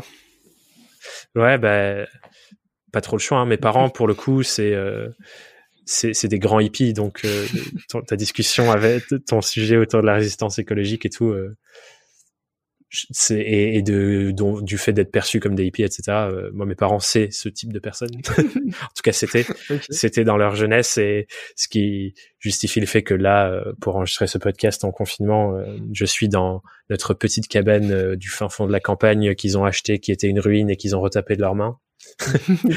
Mais du coup du coup, ouais, moi, j'avais pas, pas non plus le choix que, ok, faut aller à, si je vais à Paris dans une grande école, bah, faut que je prenne un emprunt parce que il y a que comme ça que je vais pouvoir me payer mes études. Mais c'est vrai que c'est pas un sujet dont on parle souvent et classiquement. Et, euh, et je pense que ça aurait le mérite de, de qu'on en parle plus. Parce que finalement, euh, à parler avec des gens qui s'en sortent super bien ou qui gèrent bien leur argent, etc., au final, tu ne peux faire qu'apprendre. Mm-hmm. Ouais, complètement. À discuter de ça. Bah, t'as, t'as et au contraire, euh, si t'es dans la merde, si t'es dans la merde, t'as as tout intérêt à en parler aussi parce que tu peux apprendre à t'en sortir. Bah complètement. Enfin, tu connais, euh, tu connais Delphine Pinon euh, qui est passée sur, ouais, sur le podcast. Euh, elle, elle a lancé le podcast Budget Chéri. C'est une petite initiative parmi quelques autres, mais ça commence de plus en plus à, à émerger. Quoi. C'est vrai que c'est un sujet dont on parlait pas trop. Après voilà, c'est c'est ce qu'on dit souvent, mais c'est c'est vrai, c'est que la France c'est quand même un pays, contrairement culturellement c'est pas. Voilà, culturellement tu parles pas forcément d'argent. on a souvent grandi dans des mmh. familles où voilà, les gens qui ont de l'argent ils sont considérés comme des gens qui ont fait des, des mauvaises choses pour avoir de l'argent. Euh, ou alors, voilà, t'as grandi dans une famille où t'as toujours eu de l'argent, et là, bah, à l'inverse, c'est normal, donc t'en parles pas parce que euh, tu sais, t'as l'impression que autour de toi, il y a que des gens qui sont jaloux, etc. Donc au final, on a tous des, hmm. a priori, des préjugés, euh, et même, ça se fait pas trop de dire, euh, bah là, je peux pas, par exemple, hein, euh, là, là, par exemple, je peux pas sortir parce que j'ai pas trop d'argent. Tu vois, par exemple, quand t'es étudiant, c'est un truc qui qui se dit pas trop, ça s'assume pas trop en fait, alors qu'au final c'est juste euh, c'est une question très technique si tu réfléchis bien. Genre j'ai pas assez, tu vois, j'ai pas assez de chiffres sur mon compte bancaire pour pouvoir m'offrir cette sortie-là, tu vois, genre si tu regardes le truc d'une manière très analytique, c'est vraiment un problème technique, c'est pas un problème, t'es pas quelqu'un de mauvais parce que t'as pas d'argent. alors qu'on en fait un problème de personnalité presque. Bah ouais, c'est ça. Et, ce qui est intéressant du coup c'est tu vois, euh, je pense que toi, tu vas pouvoir aussi apporter ça. Et moi, c'est un truc que je m'efforce de faire parce que j'ai plein d'amis qui sont à fond euh, euh, dans l'écologie, dans tous ces trucs-là. Et souvent, c'est un travers qu'il y a dans ces milieux de se dire l'argent, c'est mal, mm. le marketing, c'est mal. et du coup, c'est intéressant que toi, que tu, tu, tu regroupes les deux. C'est t'es un marketeur et en même temps, tu défends ces sujets de résistance écologique. Et souvent, c'est deux sujets qui qui justement se tirent dessus et, se détestent quoi. Bah, c'est intéressant ce point de rencontre, je pense aussi. Euh. C'est pas évident, c'est pas évident d'en parler avec tout le monde. Par exemple, si je vais voir euh, bah, des personnes qui sont plus d'un côté, donc plus du côté écologiste, on va dire, euh, dans la dans la lutte, la vraie. Euh, c'est plus compliqué, tu vois, de les convaincre que quelqu'un qui, à l'inverse, est très dans l'entrepreneuriat, voilà. Tu vois, autant d'un côté ça passe, autant de l'autre côté, Enfin, j'ai l'impression que tu vois, par exemple, si je suis dans une manif, j'ai fait quelques manifs, quelques marches pour le climat, euh, notamment à Bruxelles l'année dernière, c'était assez assez fou. Il y avait 100 000 personnes. Euh, j'ai pas retrouvé ça en France, mais euh, tu vois, il y a, y a, des personnes qui sont très engagées. Si tu leur dis, bah moi, je vais essayer de changer euh, changer le monde en faisant du marketing, ils vont te dire mais t'es un traître en fait. Euh, t'es qui quoi? Casse-toi de ma marche. Bah, exactement. Alors qu'en fait pour moi le marketing, le freelancing, l'entrepreneuriat, tu vois, c'est des outils. Euh, tout dépend de ce que tu veux faire au final. Euh, quel est ton vrai, tu vois, ton vrai but? Ton but c'est pas juste de gagner de l'argent, c'est pas juste de d'écrire pour des clients, c'est pas juste de permettre à ces clients d'avoir plus de clients. Ça c'est des c'est des moyens au final, mais la fin c'est quoi? Euh, tu vois, par exemple, moi j'encourage souvent les freelances qui veulent s'engager pour la planète, pour l'humanité, pour le vivant, bah, à tout simplement mieux choisir leurs clients et à, à arrêter de travailler direct. Moi, je suis, je suis, très direct, tu vois. Donc, euh, le boycott, ça me pose aucun souci. Euh, hmm. S'il faut boycotter certaines entreprises, aussi bien au niveau de, enfin, aussi bien quand on est consommateur que quand on est prestataire de service ou quand on est, quand on est collaborateur, si, s'il faut vraiment laisser ces boîtes-là euh, de côté pour, euh, bah, pour laisser émerger les, les, les alternatives plus responsables, bah il y a aucun souci tu vois. Évidemment ça va faire du mal. Tu vois ça va faire du mal à ces grosses boîtes là qui vont devoir euh, licencier qui vont peut-être même devoir fermer. Mais à un moment on peut plus on peut plus continuer comme ça éternellement. Et à un moment il faut euh, il faut prendre des actions un peu plus radicales que juste euh, dire ouais c'est vrai McDo c'est pas terrible. Mais bon ça fait quand même plaisir hein. je veux dire, surtout quand tu vois la fille qui je vois tout à fait ce que tu veux dire. à la réouverture des drives là il y a quelques jours Ouais, ouais, j'ai vu passer les infos aussi. La question d'après, on, passe à la prochaine question, c'est euh, si tu étais face à Brice Schwartz qui se, euh, se lance, c'est son tout premier jour de freelancing pendant ses études, c'est quoi le conseil que tu te donnes à toi-même en, te voyant ton jeune toi? Euh, Bah c'est déjà, c'est bien, il y a de l'idée, faut juste continuer maintenant. Et surtout, euh, bah, j'aurais créé ma marque personnelle plus tôt. Euh, au final, j'ai vraiment bossé là-dessus à partir de bah, d'il y a un an, un an et demi. Avant ça, j'étais invisible, j'étais présent sur les plateformes, euh, sur les grosses plateformes, euh, voilà, plutôt recommandables. Euh, je sais pas si on peut les citer. Si, tu peux, bien sûr. On peut citer Crème de la Crème, Malte, qui sont quand même pour moi les plus recommandables. Après, euh, j'étais en dehors de ça, j'avais j'étais invisible quoi sur Internet. Euh, mais franchement, je me dis si j'avais commencé il y a trois ans à créer du contenu, à écrire des articles, même maladroit, hein, euh, on, commence tous comme ça, à faire des vidéos, mm. à voilà faire ce que je fais aujourd'hui. Bah, je pense que je serais encore plus loin. Tu vois, tu, dis que c'est aller vite, mais je pense que ça serait allé encore plus vite si j'avais commencé plus tôt à créer cette fameuse marque personnelle qu'on mm. voilà, Et à parler de résistance écologique du coup aussi. Euh, alors peut-être pas parce qu'à ce moment-là j'étais encore plus euh, engagé, j'étais encore plus, j'avais une vision encore plus radicale des choses. Euh, mhm. Voilà, moi je, je préfère être, tu vois, transparent là-dessus. Les gens qui me suivent un peu les savent, surtout s'ils me suivent sur Twitter. Euh, moi je m'intéresse pas mal à tout ce qui est anticapitalisme, euh, anarchie, tu vois, des, des modèles de société très différent de ce qu'on connaît, euh, sans forcément dire que c'est mieux, c'est pas bien, le communisme, c'est c'est le bien, le communisme, c'est le mal, c'est voilà. Enfin, euh, c'est beaucoup plus compliqué que ça. Tu peux pas juger un modèle de société sur euh, trois quatre bouquins que tu as lus sur le sujet. Euh, tout comme le capitalisme. Je te rejoins sur cette vision. Ça va. tout comme le capitalisme n'est pas parfait, mais il est pas non plus à jeter complètement. Enfin, c'est c'est compliqué comme question. Et à l'époque, j'avais une vision encore plus tranchée. donc j'aurais peut-être, enfin, si j'avais fait du, si j'avais produit du contenu sur ces sujets-là, j'aurais risqué d'être euh, là de me tirer une vraie balle dans le pied par contre parce que j'avais à l'époque pour d'être trop d'un bord quoi. Bah c'est ça pour hmm. synthétiser un peu ma pensée à l'époque, c'était beaucoup plus euh, cette société capitaliste euh, ne, peut pas en fait nous mener dans le droit chemin et du coup il y a un seul moyen hmm. pour pour pour sauver l'humanité et le vivant en général, bah, c'est de d'y mettre fin.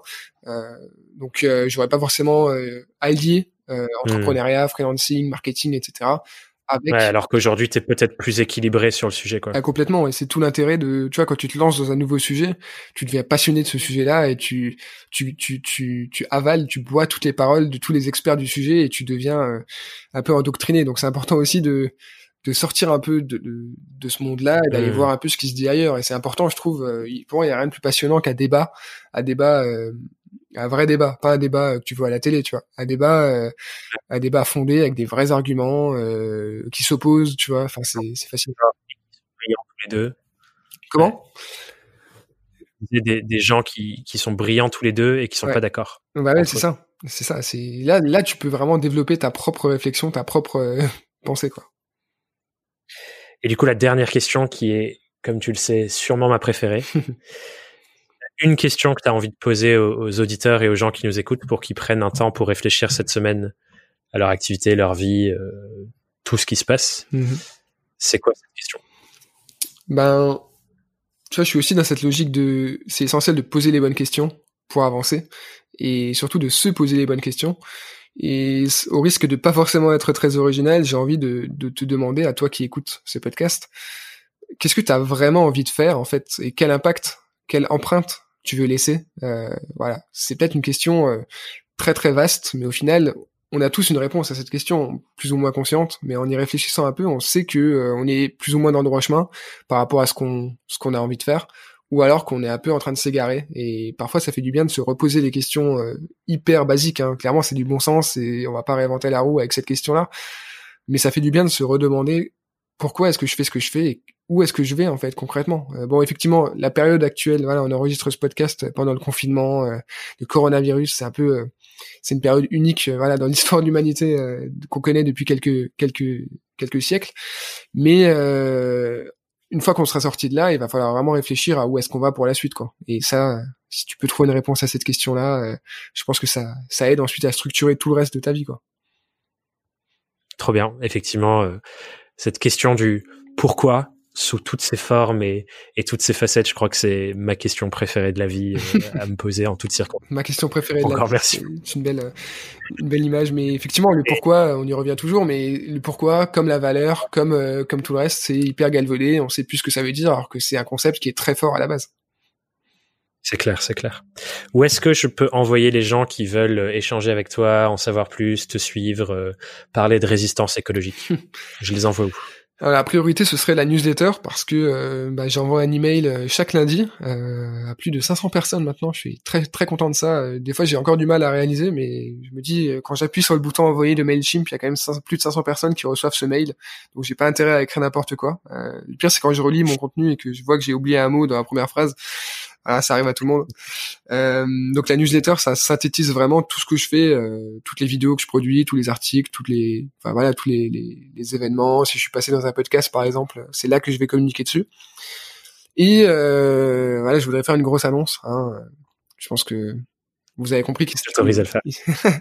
On a discuté un peu. Euh, il, il, se trame quelque chose. Euh, je vais lancer en fait ma première formation parce que j'ai envie d'aller plus loin et d'apporter plus de valeur aux personnes qui me suivent. Euh, je discute avec beaucoup de freelance, avec beaucoup de personnes du content marketing, mais surtout avec beaucoup de freelance. Et j'ai, ce que je vois, c'est que la création de contenu, ça a l'air d'être un sujet qui bloque beaucoup d'entre nous. Euh, et plutôt que de simplement dire créer du contenu, vous allez voir, c'est génial, ça va vous apporter des nouveaux clients. Bah, j'ai envie d'aller plus loin et d'expliquer comment est-ce que j'ai comment est-ce que j'ai fait en fait? Comment je suis passé d'un freelance des plateformes à un freelance euh, plus ou moins quand même reconnu euh, toujours à mon humble échelle hein, mais euh, aujourd'hui je reçois quand même beaucoup de demandes entrantes et j'ai pas prospecté depuis depuis depuis l'été 2019 en fait. Donc je me dis que si ça a marché pour moi ça et je sais aussi que ça a marché pour plein d'autres freelances parce que voilà t'en connais j'en connais ils sont passés sur le podcast aussi. Le contenu c'est un peu Enfin, pour moi aujourd'hui c'est le meilleur moyen de bah, de vivre correctement de son activité. Il y a des personnes qui adorent la prospection, hein, mais soyons francs, la plupart d'entre nous euh, n'avons pas forcément beaucoup d'affinité avec ça. Donc euh, voilà, euh, je lance cette formation, ça sort le, bah, ça c'est déjà sorti quand ce podcast sort, et du coup le but c'est vraiment de, c'est comment?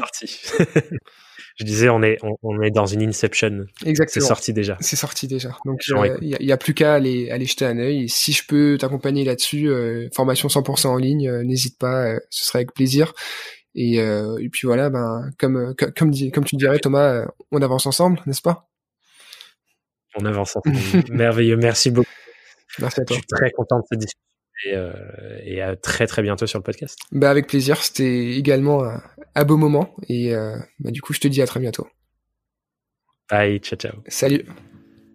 Alors comme cet épisode a été plutôt long, je vais pas m'étendre pendant trop longtemps pour le conclure.